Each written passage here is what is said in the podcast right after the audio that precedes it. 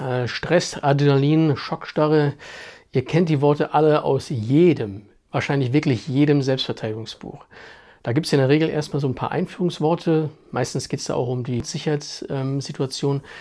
Dann gibt es ein kleines Kapitel über Notwehrrecht und dann geht es um diese biologischen Faktoren. Habt ihr dann Color Code nach Cooper und ihr habt äh, hier Fight und Flight und solche Geschichten. Da steht dann drin, das ist alles euer Freund. Und dann geht es um Selbstverteidigungstechnik oder Drills und Shit. Wir wollen jetzt auf dieses zweite Ding, also auf die ganzen Stress, biologischen Faktoren, psychologische Faktoren mal Fokus nehmen und gucken, wie wir das Training designen können, damit wir auch damit umgehen können. Grundsätzlich zur Definition, Stress ist das, was in eurem Körper passiert, wenn eine externe Belastung auf ihn wirkt und ein gewisses Maß erreicht.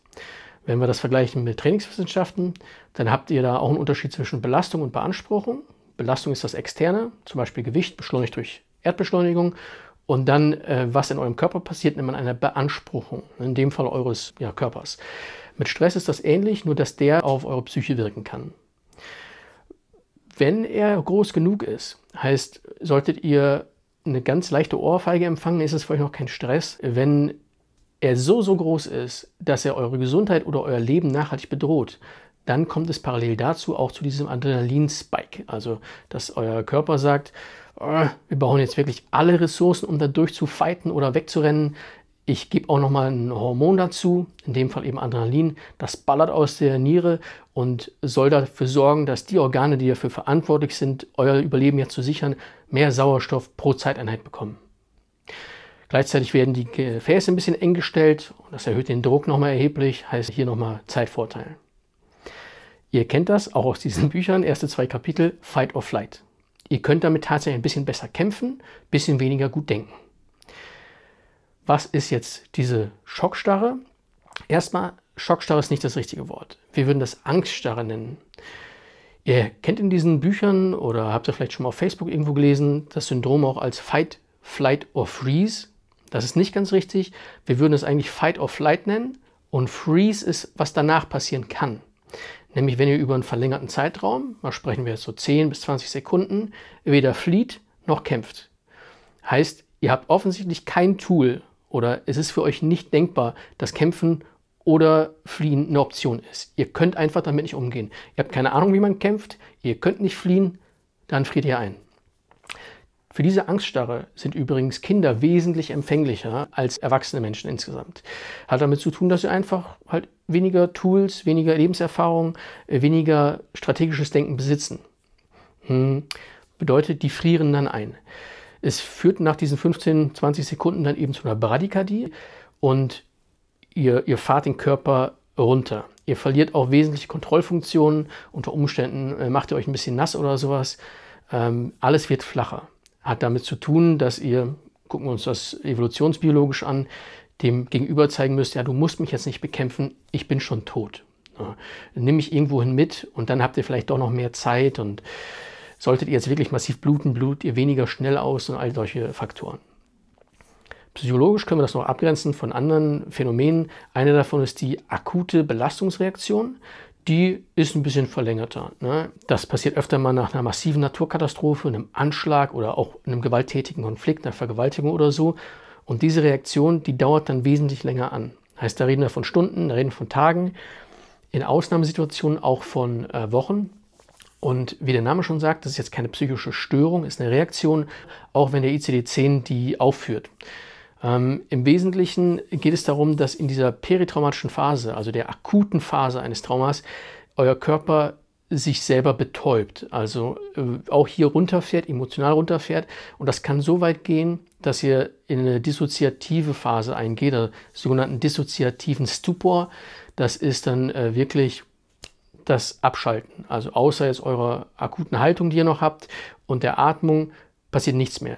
Ihr seid dissoziiert, ihr nehmt in der Wirklichkeit in dem Sinne nicht mehr teil. Würden wir das differentialdiagnostisch betrachten und die Folgen uns davon angucken, wie gesagt, das ist noch keine Störung, dann haben wir Störungsbilder wie die posttraumatische Belastungsstörung oder sowas wie eine Anpassungsstörung. Das heißt, man sollte da immer mal zum psychologischen Psychotherapeuten gehen und darauf gucken. Äh, es gibt jetzt auch, ähm, ich glaube, der Kollege Lansen, der macht das in der Self-Defense-Box in Köln. Ähm, so eine Ersthelferausbildung ist wahrscheinlich nichts Falsches.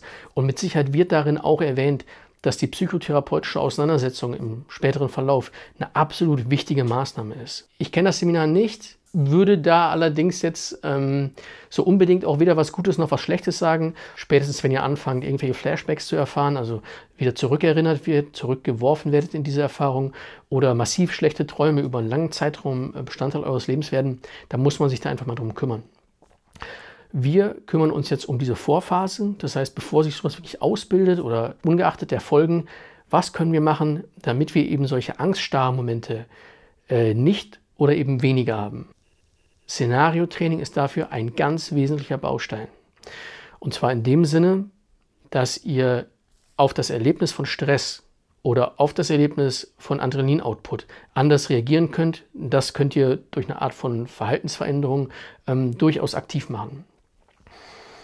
Denkbar wäre, dass ihr sagt, ihr wollt den Stress als solchen nicht mehr erleben. Hab vorhin schon mal von der Trainingswissenschaft geredet.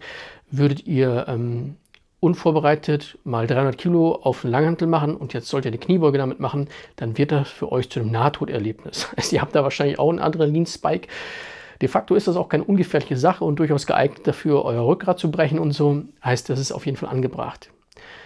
Wenn ihr das jetzt regelmäßig macht, dieses Training, natürlich nicht mit 300, sondern ihr steigert das bis zu dem Moment, wo ihr damit relativ sicher umgehen könnt, dann empfindet ihr das nicht mehr so sehr als Stress und diese Adrenalinantwort, die wird immer geringer. In Bezug auf Gewalt könnte man das auch andenken.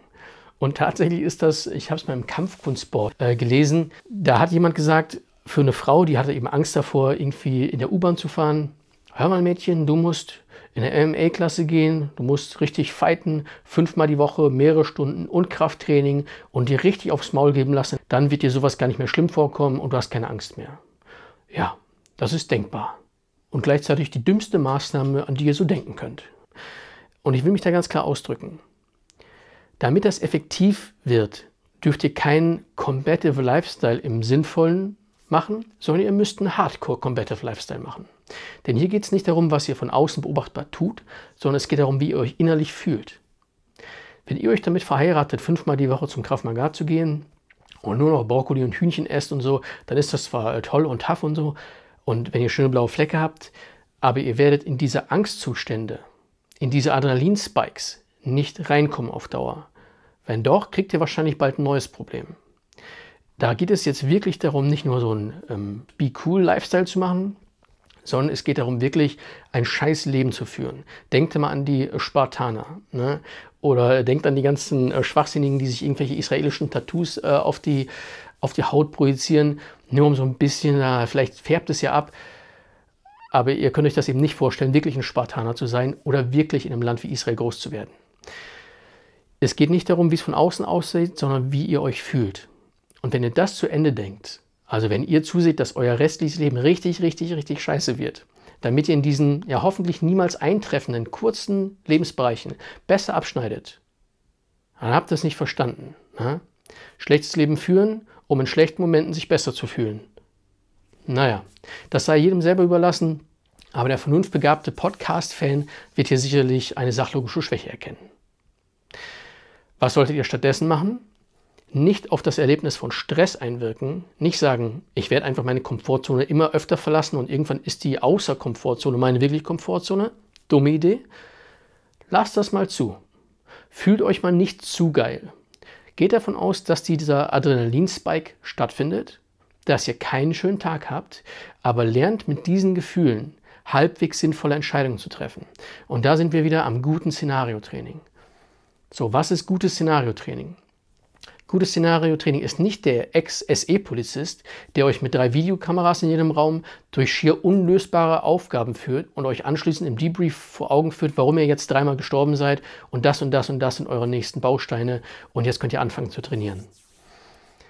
Ein gutes Szenariotraining ist eins, das euch diesen Stress, den Adrenalin-Spike ermöglicht und euch trotzdem durch Design zum Erfolg führt, sodass ihr lernt, wirklich lernt, dass dieses Gefühl, diese Adrenalinausschüttung, die Tachykardie, das Trockenwerden vom Mund, Engstellung von Blickfeldern, zeitliche Fehlinterpretation, dass das wirklich euer Freund ist. Und das könnt ihr eben nur, wenn ihr damit Erfolg habt. Heißt, ihr macht ein Szenario, euch geht's mega schlecht, ihr habt Angst, aber ihr übersteht das gut. Ihr findet eine Lösung, ihr gewinnt in Anführungszeichen und das Debrief ist dann sehr auf eure Gefühle und den Umgang damit gemünzt. Das wäre ein gutes Szenariotraining für das Abarbeiten von so angststarren Momenten. Ja, das wäre meine Lösung. Also sucht euch da einen guten Anbieter. Ich biete mich selbstverständlich an.